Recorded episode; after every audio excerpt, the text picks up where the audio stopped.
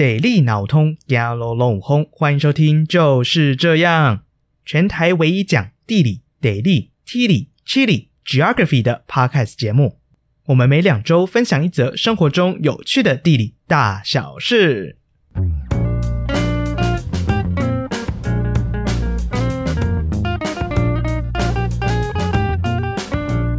Hello，大家，我是右边。不知道大家的心脏还好吗？有经历过了前一阵子那一场奥运的洗礼哦，我相信大家的心脏要变强不少吧。哇，我真的是觉得看那些赛事真的超级折磨人的。那每一场都搞得这么刺激，到底是想逼死谁啦？哦，右边我自己啊，最印象深刻的是我们那个桌球国手林昀儒他的铜牌战哦，单打铜牌战，哇！我看的时候，就看到他第六局听牌局，然后哇，难不成我们桌球要拿下铜牌了吗？然后最后的第六局在那边 deuce advantage，然后变回 deuce，然后哎又赢了一球，又 advantage 了，啊又变回 deuce 了，哦，我真的是当下快，那个心脏真是快跳出来，这怎么只差个临门一脚，但就打不下来，到底是怎样？我跟你讲，如果是我在场上，那就直接，啊啊那种像这样的心脏病发，直接倒在那里，就直接倒了。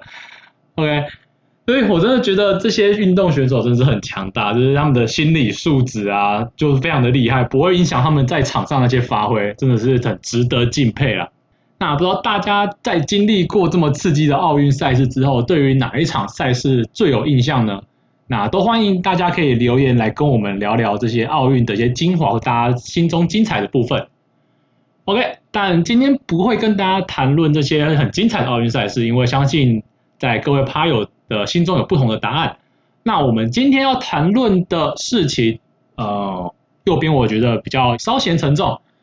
我们要讨论事情，就像我们题目所说的，夏季奥运是谁的夏季奥运？诶。相信很多趴友看到这题目会觉得有点困惑啊！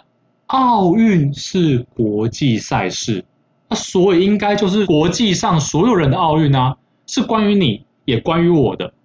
那不然不然我们退一百步来讲嘛，它至少也应该是这些参与奥运竞赛的运动员的奥运吧？对吧？理论上来说，既然这些运动员是主角。那我们应该要以他们为主要考量来去进行一切的决策吧？OK，理论上是这样子，但事实上真的是如此吗？哎，这边就要打下一个大大的问号。而我们今天就是要来针对这个疑问进行我们的讨论啦。好，那现在各位朋友就拿好你手中的饮料还有零食。我们乔一个舒服的姿势，接下来我们就一起用地理学的角度，好好的来聊聊这次的题目，也就是夏季奥运是谁的夏季奥运吧。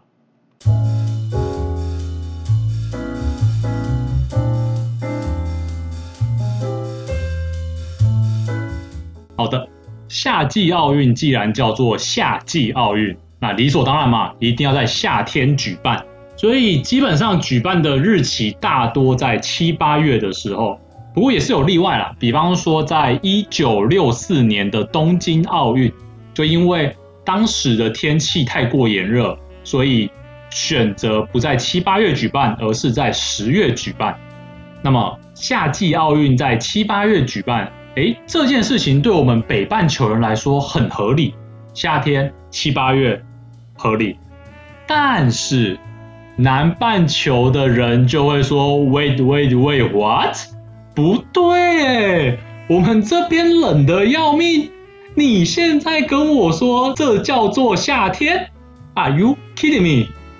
这整个就对他来说就非常的吊诡了，没有错。所以其实我们在以自身的处境去思考事情的时候，就很容易去忽略一些我们平常都知道的事情，比方说，由于太阳的直射角度不同。”南半球跟北半球季节是相反的，也就是说，我们的夏天是南半球的冬天，所以对于南半球的人来说，七八月办的奥运，这哪是夏季奥运？这明明是冬季奥运吧？OK，所以我们其实可以从这边看出一点北半球的霸权的端倪。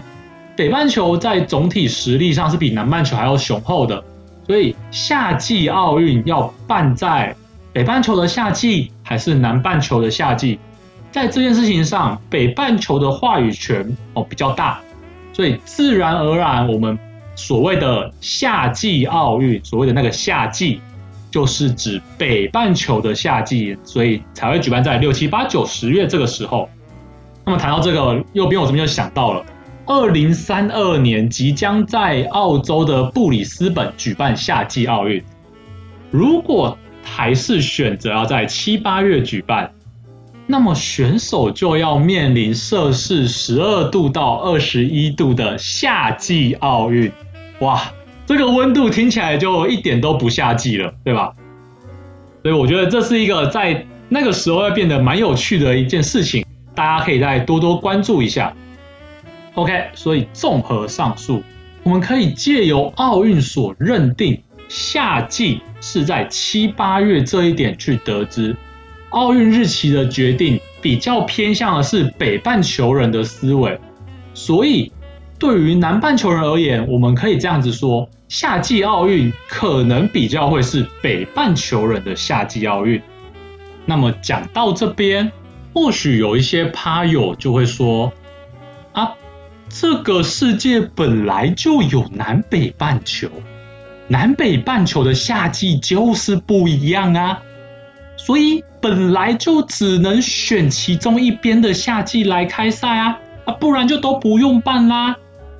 哎，右边我觉得有这样子的一个想法，非常的好，因为相信我们都已经认知到一件事情，那就是这个世界并不是均质的，它处处充满着不同，充满着空间差异。但也因为有这样的空间差异，所以我们要做出决定。那要以谁的认知来作为基准？这个时候，国家的力量啊、人口、资源等等的因素就会介入进来了。OK，所以有些人可能会觉得说，诶，奥运是运动的最高殿堂，它应该是最干净的。运动归运动，其他东西都闪一边，我们不能让国家力量啊，或是政治什么之类的东西介入到运动这个里面。在这边，我们可以说，这种事情其实是不太可能发生的，因为所有的因素都会互相的去影响，然后最后导致出我们所看到的结果。所以，国家力量怎么去影响到了我们的奥运这件事情，我们可以从奥运举办的日期来谈谈。就像我们之前所提到的，奥运所举办的日期多半是在七八月的时候。那不知道各位有没有想过一个问题？为什么夏季奥运都要在七八月举办呢？为什么不是六月，也不是九月，一定是七八月呢？而且各位想想，七八月它正是北半球许多地区一年之中天气最为炎热的时候。相信大家应该都有这个经验吧？你在七八月的时候，靠近中午，连想要走出去买东西吃。都会嫌热，然后改叫熊猫了。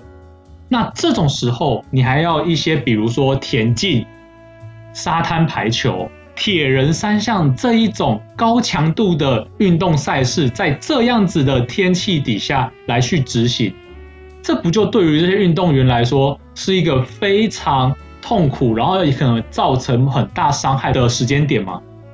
这样子的天气不只会影响发挥，还会影响到他们的健康，所以。这个时候举办赛事，对于选手而言无疑是危险的。那么既然如此，我们为什么要在七八月的时候来举办夏季奥运呢？其实这个答案啊，有点简单暴力，就因为两个字：美国。哎，那各位趴友可能就会疑问了：为什么美国会想要七八月办奥运的？这个问题其实也很简单，因为啊，在美国七八月是美国运动赛事的淡季，所以你不会有什么很大型的运动赛事跟奥运冲突，进而导致观众的流失。也因此，这样子奥运在美国的电视会有比较高的收视率。所以，像之前两千年的时候，雪梨奥运曾经尝试在九月中到十月初的时候去举办，但是因为收视不佳，所以国际奥委会就决定只能在七八月来举办这个夏季奥运。那可能又有些朋友也有一个疑问了：为什么？Why？美国它有什么特别的地方可以这样影响国际奥委会？因为呢，美国什么没有，就会怎样，人多钱又多。人多代表什么呢？人多就代表很多人会看，也代表有商机。钱多。就代表有人愿意为了这个商机砸大钱去买转播权。OK，那这边右边跟大家讲一个数据：美国国家传播公司在二零一一年同意支付四十三点八亿美元，也就是新台币一千三百一十四亿元。来购买二零一四年到二零二零年的奥运赛事转播权。哦，哇，一千三百一十四亿一三一四，你给我一三一四亿，我一生一世都听你的话了，好不好？哎，没有错，我刚刚在放烂梗。OK，除此之外，除了讲二零二零嘛，那二零二一了。所以他们也在二零一四年的时候愿意支付七十七点五亿美元，也就是新台币两千三百二十五亿元，来购买二零二二年到二零三二年的夏季奥运还有冬季奥运的转播权。哦，啊，这两个花下去三千亿台币就已经出去了呢。这样子的一个购买转播权的金额，大约是欧洲电视台转播权的两倍，也是亚洲电视台的三倍。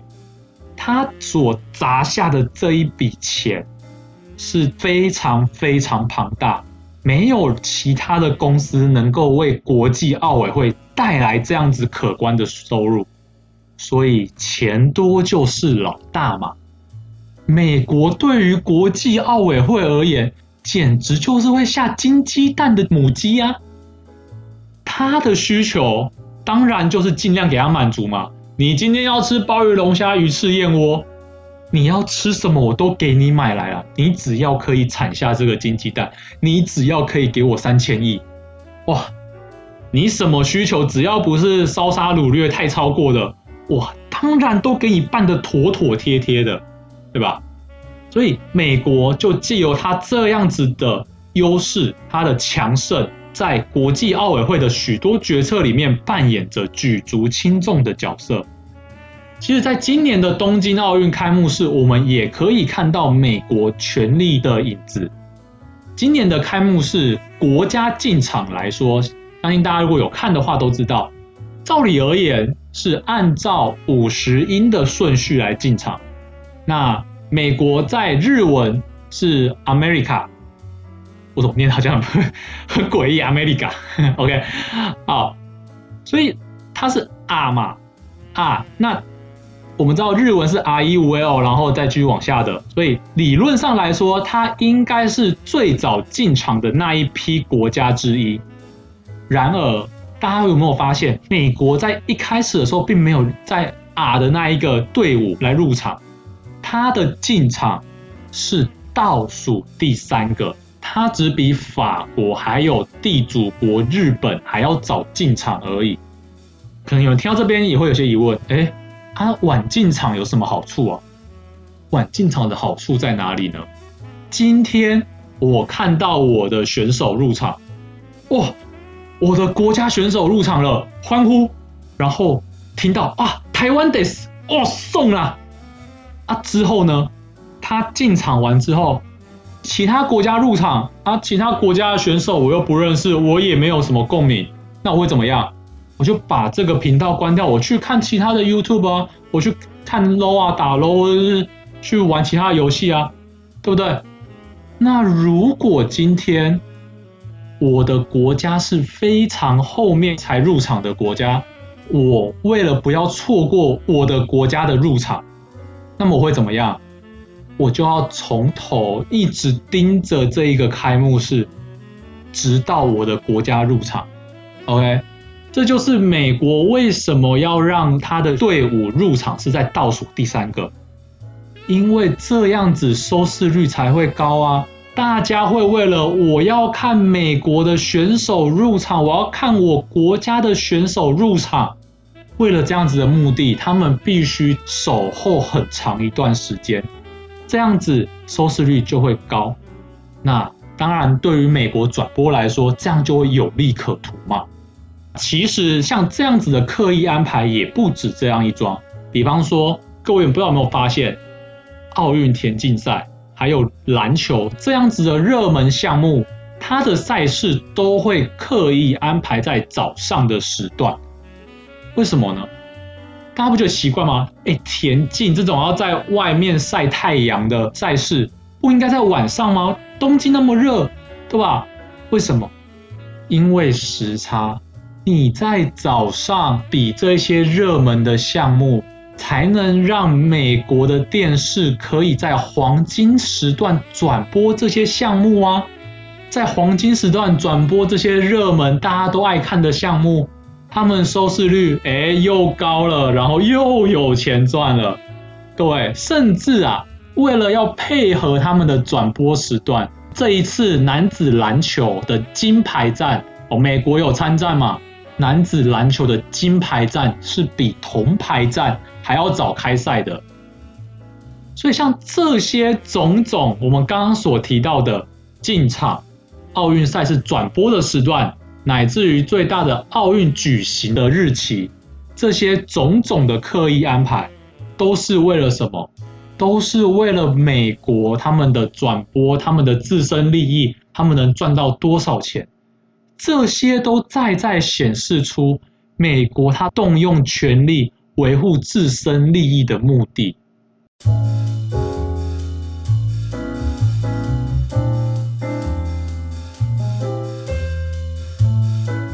那刚刚谈到，为了要迎合美国的需求，所以奥运夏季奥运通常在七八月举办。为了美国的收视率，选择在七八月这样子最热的天气来举办奥运，会怎么样呢？也没有错啦，就是会造成许多的热伤害。我们就以今年的冬季奥运来说好了，有一名俄罗斯的射箭女将贡博耶娃。他就因为天气太热而晕倒，而且也有多名的运动员表示，太炎热的天气让他们有脱水的感觉。另外，像是沙滩排球这类的赛事，沙子在炎热的阳光照耀下，根本就像我们放在外面的机车垫，超级烫，所以有很多沙滩排球选手的脚甚至因此烫伤。那我觉得我们不能说。他们是运动员，所以他们必须要克服这些困难。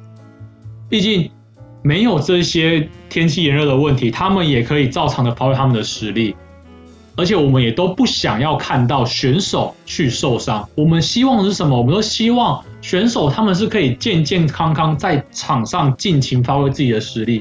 我想应该是没有人想要看到选手受伤的。所以这样子的热伤害，怎么样去避免是非常非常重要的事情。那我们团队是这样认为的：夏季奥运举办的日期是需要更加广泛被讨论的。为什么？因为大家都知道，我们随着气候的变迁，现在的极端气候是越来越严峻了。相信各位在新闻各大报章杂志上面都看过，世界各地的炎热程度都在屡创新高。举个例子，今年的东京奥运被称作是史上最高温的奥运，有实际的去测量过，在田径场上出现了摄氏四十度的高温。各位，四十度，摄氏四十度，OMG，Oh my God！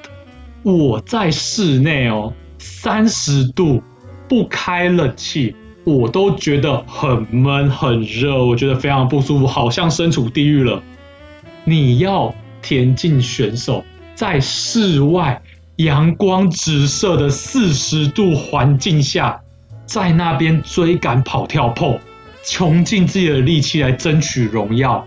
这会不会太强人所难了？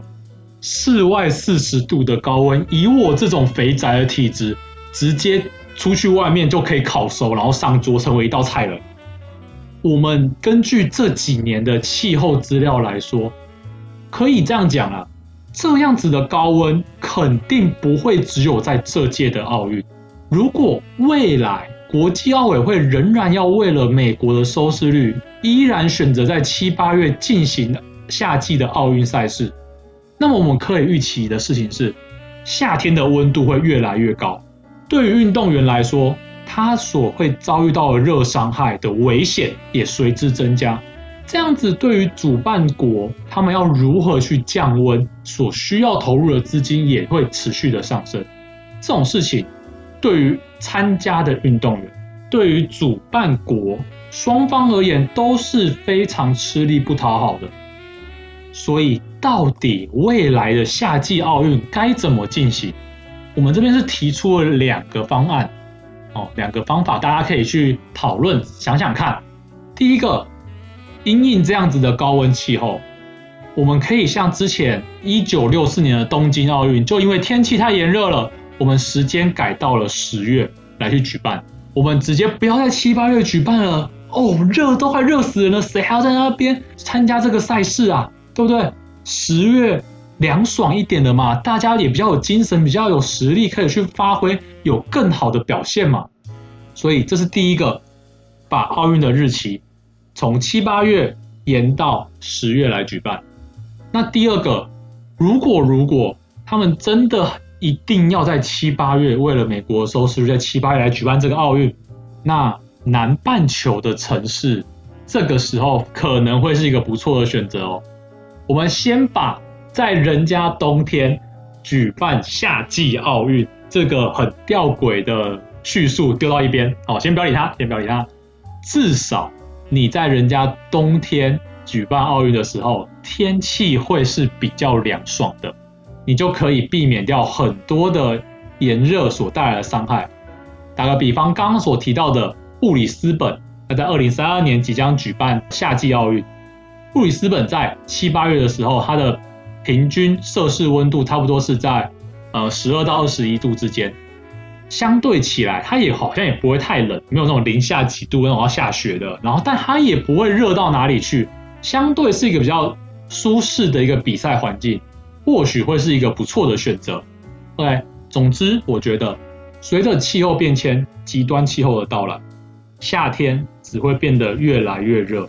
在这样子一个大环境的变化下，运动员的健康、主办国的资金、国际奥委会的收入与营运，这些考量之间该如何去抉择？这是国际奥委会以及任何关注奥运的我们都应该去思考的问题。我觉得我们不能再依循过往的经验，然后就说 OK，今年就依照往例就在七八月举办，不能这样。像地理学常在讲的，时空背景不同了，你现在所面临到的问题也会不同。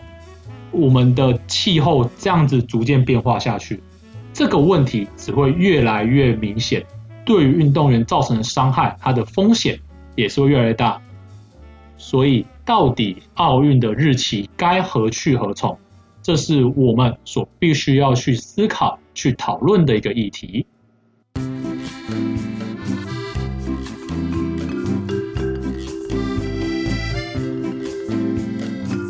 OK，好，在这一集里面，我们从政治地理学的范畴探讨了世界体系，也就是强权如何能够决定奥运的日期。也讨论了在极端气候的剧烈变化下，现阶段的夏季奥运举办日期是否合适？我觉得这正是我们地理学有趣的地方。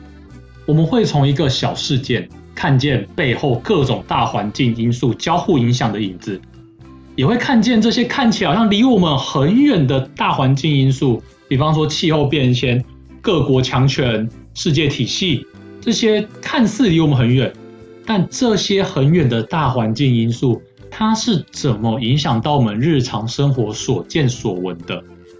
我觉得这就是我们地理学非常有趣，然后也很值得研究的一些地方。那这边其实右边我这样觉得啦，其实呢，奥运是运动的竞技场，它也是国家力量的竞技场。我们在这个奥运之中，我们可以看见这世界发展不均的现象。这样子，世界发展不均导致国家力量强弱的不同，体现在许多的地方。比方说，谁有那个资格来举办奥运？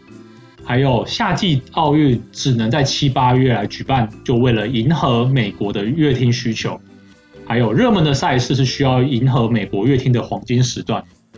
所以讲到这边，不知道各位还记不记得我们最初的问题？感觉绕了好像很大一圈，我们要回来回答我们最初那个问题了。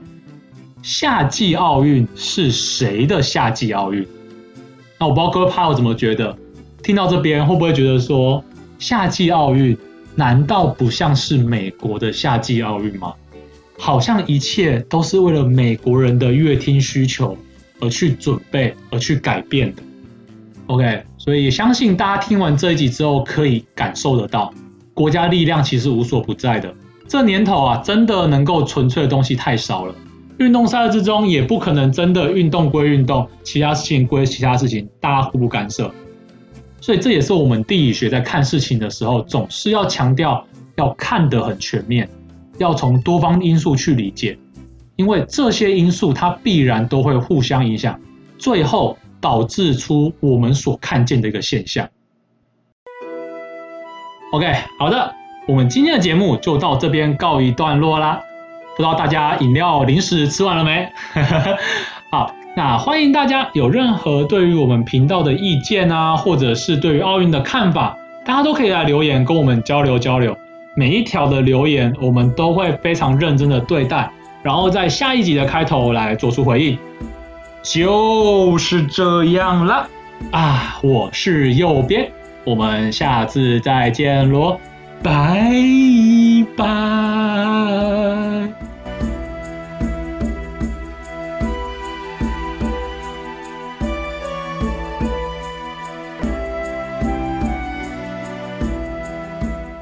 各位趴友，欢迎点下方的链接到我们的 Medium 部落格，看更多的图文说明。另外，也欢迎追踪订阅我们的 Instagram，就是这样 Official，和我们分享你观察到生活中的地理大小事。